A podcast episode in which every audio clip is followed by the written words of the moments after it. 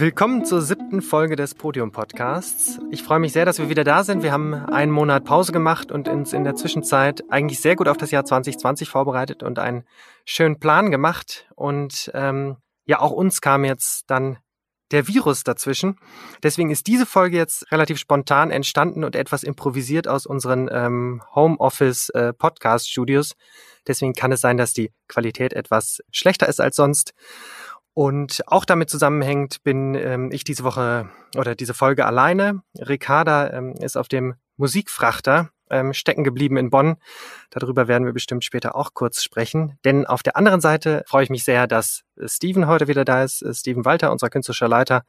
In der ersten Folge des Podcasts haben wir auch schon mal mit ihm gesprochen. Und ja, heute machen wir ein bisschen sowas wie eine aktuelle, ein Versuch, die aktuelle Situation etwas zu greifen, denn die letzten zwei Wochen waren turbulent. Oder Steven? Ja, hallo erstmal. Äh, vielen Dank, dass das äh, weitergeht mit dem Podcast. Das ist natürlich vielleicht das Letzte, was uns übrig bleibt, ist ähm, aus unseren jeweiligen Quarantänen miteinander zu reden und zu versuchen, diese Situation zu greifen. Wie geht's dir denn? Ja, es, es ist eine insgesamt natürlich vollständig absurde Situation und wäre sie nicht auf vielen Ebenen sehr tragisch, ähm, wäre sie fast interessant oder beziehungsweise ähm, ein sehr spannendes Experiment, weil man wird einfach natürlich auf sich selbst zurückgeworfen. Äh, alles, was man von langer Hand geplant hat, ist plötzlich nichts mehr und es bringt auch überhaupt nichts, sich darüber aufzuregen und man regt sich eigentlich auch gar nicht darüber auf weil es eine solche höhere Macht ist, die äh, da auf uns hereinbricht, dass ähm, man eine gewisse stoische Gelassenheit, dass man dazu gezwungen wird quasi. Aber ansonsten geht es mir persönlich gut. Wir sind äh, mit unserer jungen Familie einfach zu Hause eingesperrt und gehen so wenig wie möglich raus und äh, haben plötzlich Zeit für Dinge auch.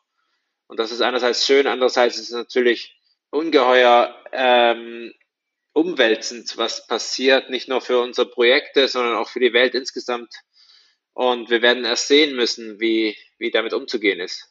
Jetzt haben ja nicht unbedingt alle ähm, vielleicht mitbekommen, wie es uns bei Podium in den letzten zwei Wochen ergangen ist. Wir haben ähm, Anfang dieser Woche erst, ja, Wahnsinn, ähm, die Entscheidung getroffen, das Festival zu verschieben. Ähm, aber vielleicht kannst du uns ein bisschen äh, durch die Entscheidung und durch die Veränderungen führen? Also so wie das Virus sich exponentiell verbreitet, verbreiten sich natürlich auch äh, verbreitet sich auch die allgemeine Stimmung. Und noch vor ja vor vor wann war das? Eine Woche ne zwei Wochen hatten wir Entschuldigung nee noch vor einer Woche wie verrückt ist das denn? Äh, hatten wir noch Treffen die äh, sehr darauf aus waren, dass das Festival wie geplant stattfindet. Und so wie sich die Nachrichten überschlagen haben und natürlich die im Allgemeinen Exponentialität fällt uns ja wahnsinnig schwer als Menschen zu greifen. Und so wie sich der Virus exponentiell verteilt und vervielfacht, haben sich dann auch die, hat sich die gefühlte Gefahrenlage äh, vervielfacht und irgendwann war dann auch sehr schnell klar, das ist eigentlich nicht möglich, unter diesen Umständen ein Festival zu, äh, zu planen vor allem. Also da, wir hatten haben bis heute noch, also jetzt inzwischen haben wir eine offizielle, auch behördliche Verfügung, dass nicht veranstaltet werden darf in Baden-Württemberg bis Mitte Juni. Aber das hatten wir damals nicht, aber es war irgendwie klar, es, es, es lässt sich unter den Umständen überhaupt nicht planen. Und es war auch klar, dass das, dass sich das, dass das nur erstmal sehr, sehr viel schlimmer wird, bevor es besser wird.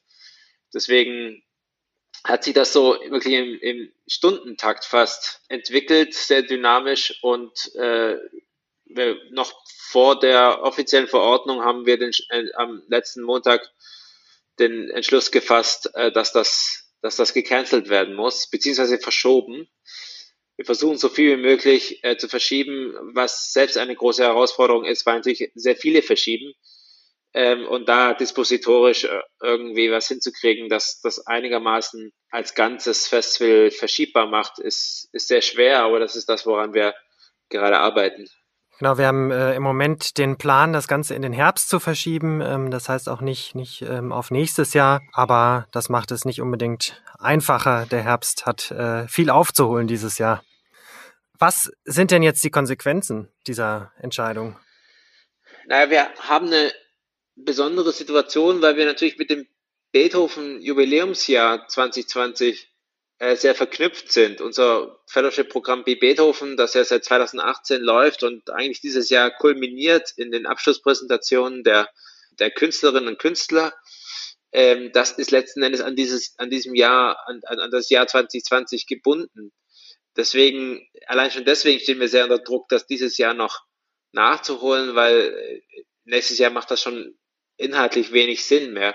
Das ist das eine. Das andere ist, dass natürlich ähm, und da wird es ein bisschen ähm, sozusagen bürokratisch, aber das ist natürlich eine Realität, dass alle, die mit öffentlichen Mitteln hantieren, sind jetzt in so einer Art Verwaltungshölle drin, weil, weil wir einfach natürlich Mittel verwenden müssen und die sind an bestimmten Projekten geknüpft, an bestimmte Timelines. Äh, das ist, das alles auseinanderzukriegen, ist extrem schwer. Zum Glück ist, sind die Fördermittelgeber relativ kulant in der jetzigen Situation, aber es ist trotzdem absolute Bürokratiehölle, äh, das jetzt alles formal hinzukriegen. Abgesehen davon, dass wir natürlich ein großes Interesse haben, letzten Endes die Künstlerinnen und Künstler zu, zu unterstützen in dieser sehr, sehr schwierigen Situation. Letzten Endes sind diese, ähm, ist diese Personengruppe ja extrem schutzlos dieser Situation ausgeliefert. Sie haben erstens relativ wenig Lobby im Vergleich zu den großen Institutionen, also die freischaffenden Musikerinnen und Musiker. Äh, sie sind insofern auch am härtesten betroffen, als dass sie ja von, von Konzerthonoraren leben, meistens.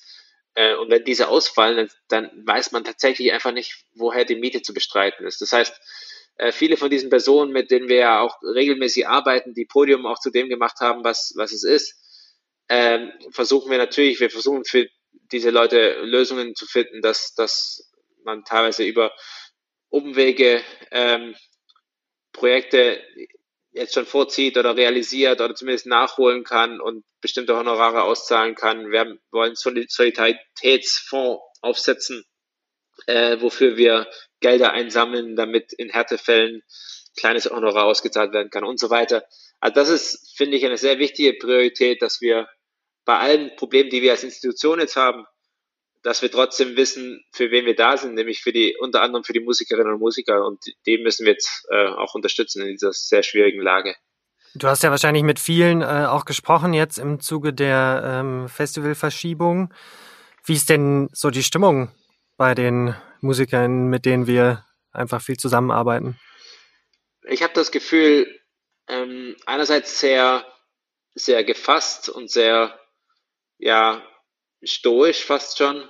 Andererseits aber natürlich auch alarmiert, einfach äh, in Anbetracht der Kontostände und der großen Schwierigkeit in dieser auch unabsehbar gewordenen Krise, die, die, ja, die, die Miete zu bezahlen. Also das ist schon in einigen Fällen, die, die mir auch persönlich klar liegen, sehr, äh, ist das sehr dramatisch. Andererseits sind wir in Deutschland ja in der Situation, dass es doch auch einige Auffangnetze gibt. Also sehr viele sind bemüht. Es gibt in der, im Allgemeinen eine große Solidarität, habe ich das Gefühl.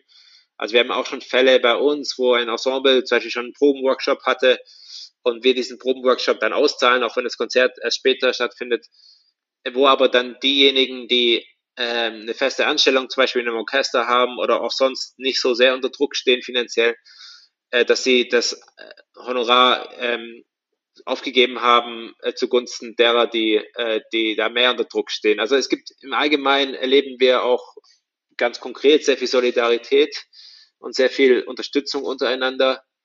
Und ich habe auch das Gefühl, dass die Personengruppe Musikerinnen und Musiker äh, diesem ganzen Ges Gesundheitskrise sehr, äh, sag ich mal, offen und, und ehrlich äh, ähm, zur, zur Kenntnis nehmen quasi. Also da, da ist auch wenig, was man ja denken könnte, wenig äh, Widerstand gegen diesen ja notwendigen Veranstaltungsstopps und so weiter. Also das ist, wird relativ, finde ich, vorbildlich zumindest in meiner Wahrnehmung, akzeptiert und auch, und auch äh, konsequent durchgeführt. Also es wird sehr viel, es ist ein sehr hohes Bewusstsein für die Notwendigkeit dieser Maßnahmen.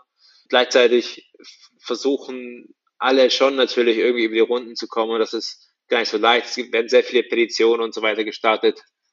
Gleichzeitig finde ich sehr wichtig und das ist wunderschön, was da alles passiert, dass man eben auch trotzdem Musiker bleibt in der ganzen Krise. Also wir bleiben ja Musiker, auch wenn keine Konzerte stattfinden und dass man irgendwie versucht, auch musikalisch und kreativ ähm, über die Möglichkeiten äh, von zu Hause aus Musik zu machen. Und da sieht man schon sehr, sehr viel. Also der, wenn man so auf die Social Media Timelines geht, da passiert schon sehr viel und das ist sehr schön.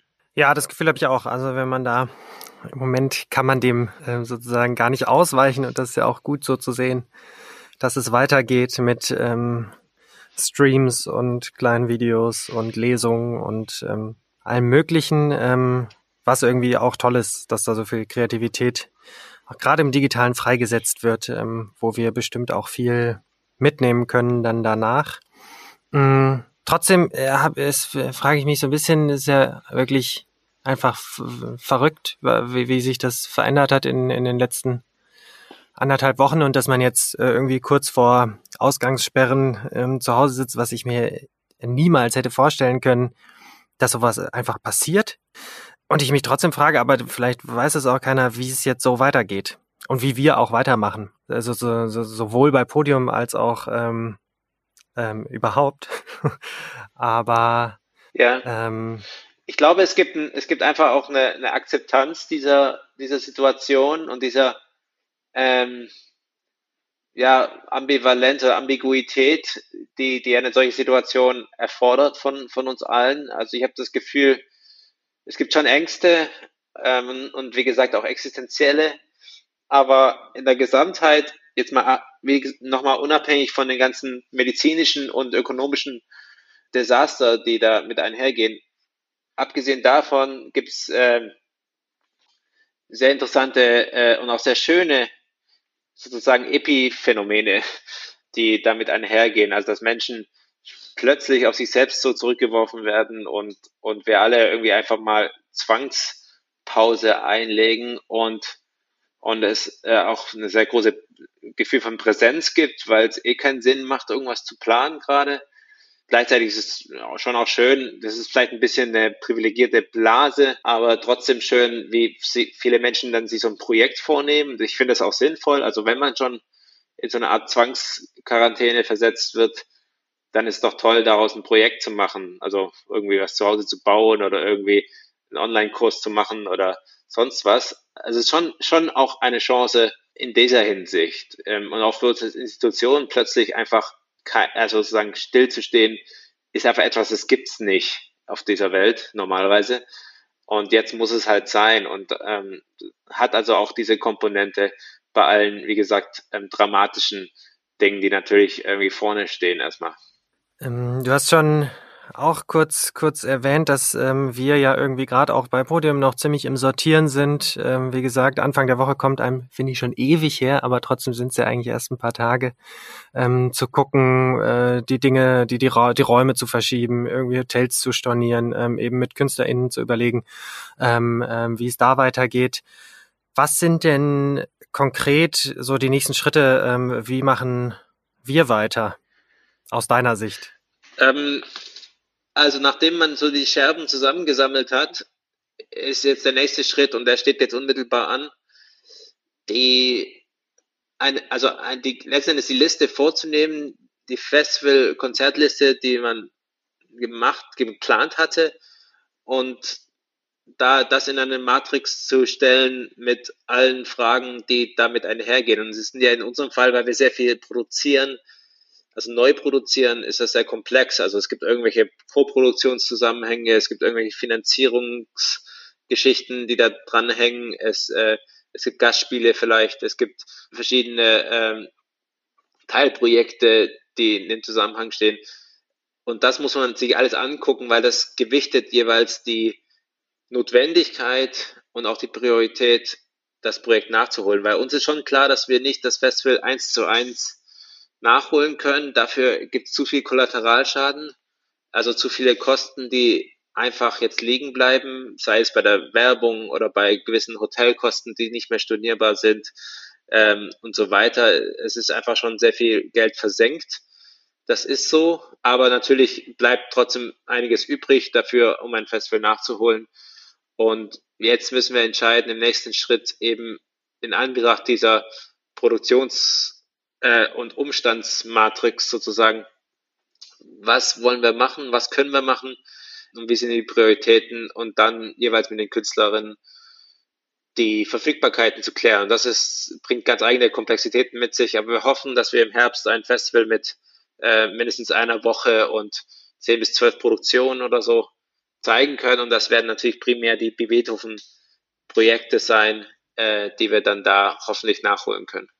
Ja, was ich ganz, ganz schön auch finde, ist, dass ich so das Gefühl habe, dass bei uns im Team einfach plötzlich äh, oder äh, irgendwie alle wirklich auch äh, dabei sind, ähm, zu gucken, äh, was gibt's zu tun, wo kann's hingehen.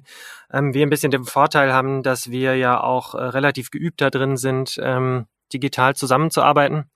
Das kommt uns jetzt vielleicht etwas zugute.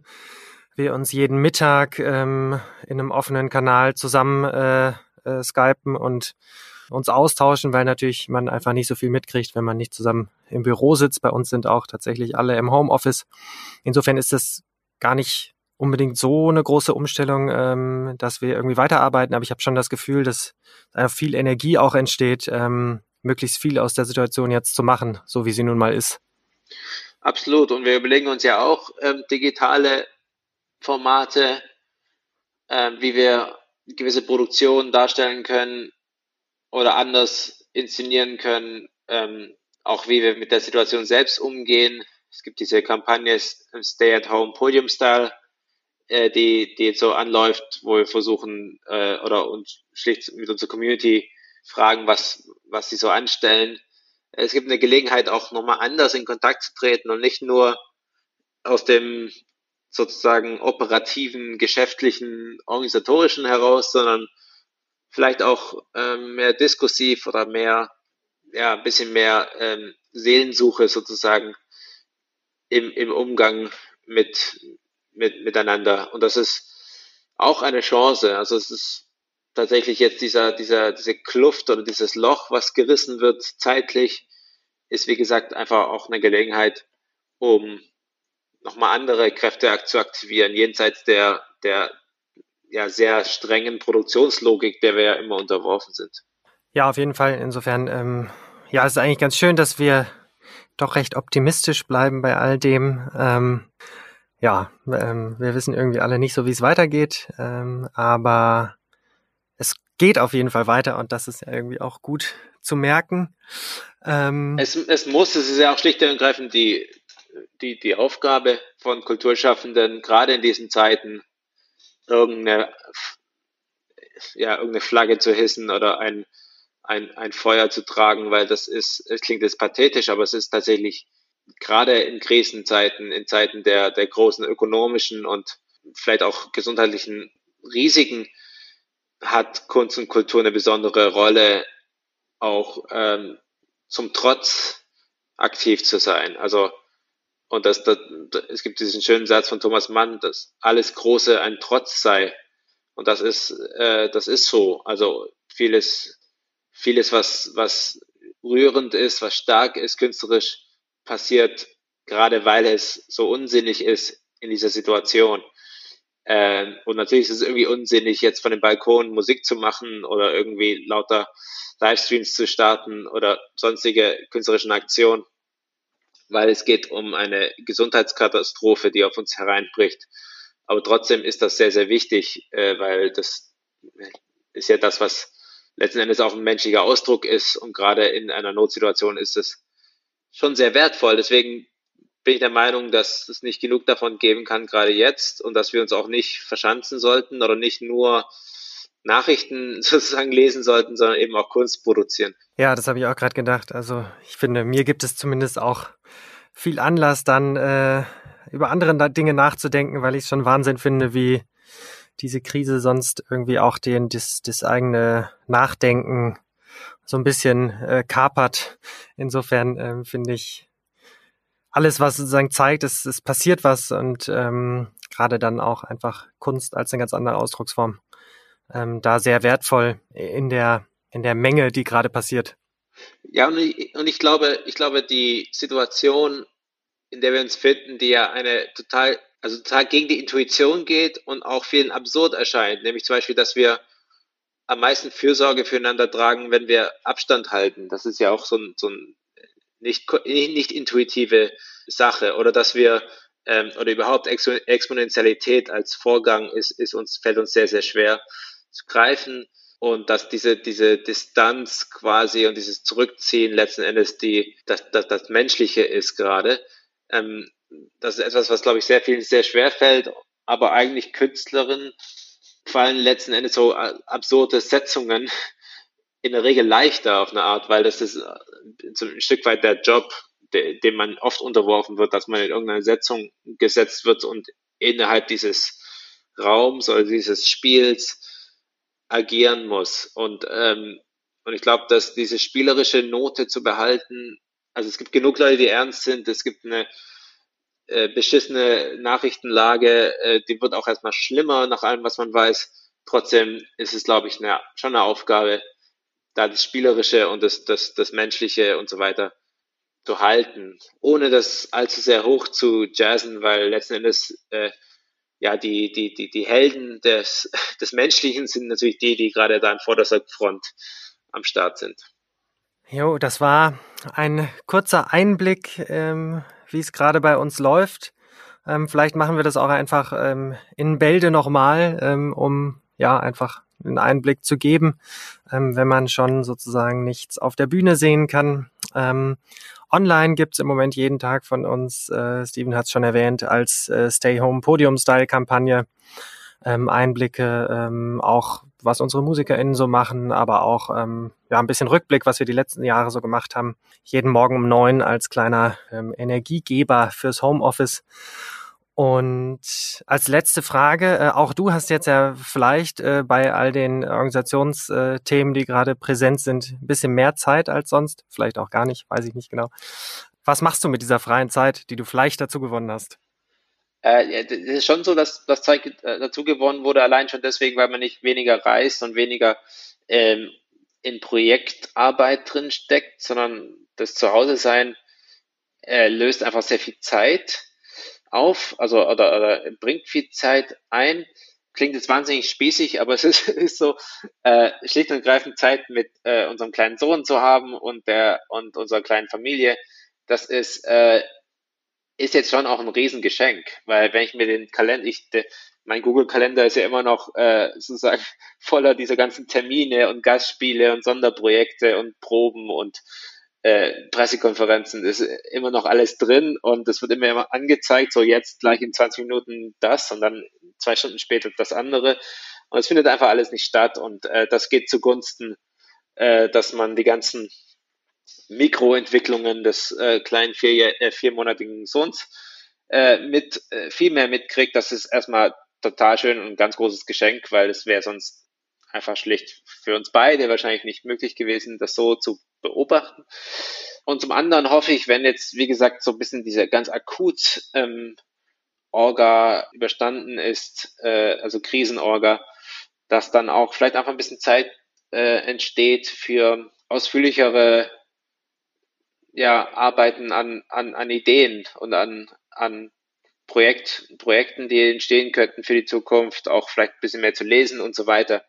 Also es fällt mir auch schwer, aber ich glaube, es ist wirklich tatsächlich, wie gesagt, sehr wichtig, dass es uns gelingt, aus dieser Situation ein Projekt zu machen irgendwie.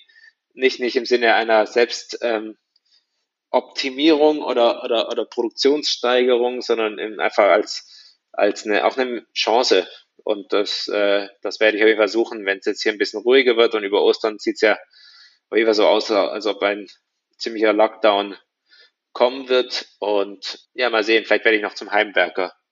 Unerwarteterweise. auch schön. ähm, und zu guter Letzt äh, hast du doch bestimmt auch noch einen äh, Musiktipp für unsere Spotify-Playlist. Ja, und zwar ähm, ist das zwar nicht unser Standardrepertoire, aber Gibt es das? Ja, ein bisschen schon, allein schon aus ökonomischen, äh, ah, also ja, okay. über, ökonomischen Überlegungen. Ich habe mich zuletzt nach, muss ich sagen, vielen, vielen Jahren mal wieder mit Symphonik äh, befasst, als Hörer einfach. Also symphonische Musik, äh, ein großes Orchester ist ja für uns äh, als Podium Esslingen nicht so darstellbar, weil wir eher im kleinformatigen und im, im, in diesen anderen Formaten arbeiten. Aber das was ich einfach wieder total lieben gelernt habe, sind schlicht und ergreifend Malersinfonien. Und was mir äh, einfach jetzt total gerade im Ohr klingt, ist die erste Symphonie von Gustav Mahler und daraus der erste Satz. Das ist wie so eine äh, Erschaffung der Welt, die da musikalisch äh, beschrieben wird. Ein, ein sehr sphärisches, sehr, sehr sphärischer Beginn und daraus entsteht so eine so ein menschliches Treiben oder so ein Naturtreiben, und das finde ich gerade in dieser Situation, wo äh, alles ein bisschen stillsteht, äh, irgendwie der, der richtige Soundtrack dafür. Also der erste Satz aus, dem, aus der ersten Sinfonie von Gustav Mahler, Der Titan. Äh, ich, ich schau mal nach einer Interpretation, die mir besonders gefällt und schick sie und schmeiß sie auf die Playlist. Sehr gut. Kommt drauf. Euch allen vielen Dank fürs Zuhören. Vielen Dank äh, dir fürs Zuschalten äh, aus deinem Berliner ähm, Homeoffice. Und die nächste Folge kommt hoffentlich wieder im ähm, gängigen Rhythmus äh, nächsten Monat. Dann ähm, wahrscheinlich auch wieder mit Ricarda, ähm, denn der Frachter, über den wir jetzt gar nicht gesprochen haben, der eigentlich zu Beethovens Jubiläum hätte fahren sollen von Bonn bis Wien und in Bonn gestrandet ist, aber auch dort sehr viel digital passiert, ähm, weshalb Ricarda als Digital- und Redaktionsexpertin auch noch vor Ort ist, auch dort viel weitergeht. Ähm, aber genau, deswegen dann hoffentlich nächsten Monat auch wieder mit ihr. Und bis dahin. Live goes on. Mach's gut. Danke. Ciao. Mehr Infos und alle Shownotes findet ihr auf podium-esslingen.de slash podcast. Außerdem freuen wir uns, wenn ihr den Podcast weiterempfehlt. Feedback könnt ihr gerne an podcast.podium-esslingen.de schicken. Besonders bedanken wir uns für die Förderung der Kunst- und Kulturstiftung der Sparda Bank Baden-Württemberg.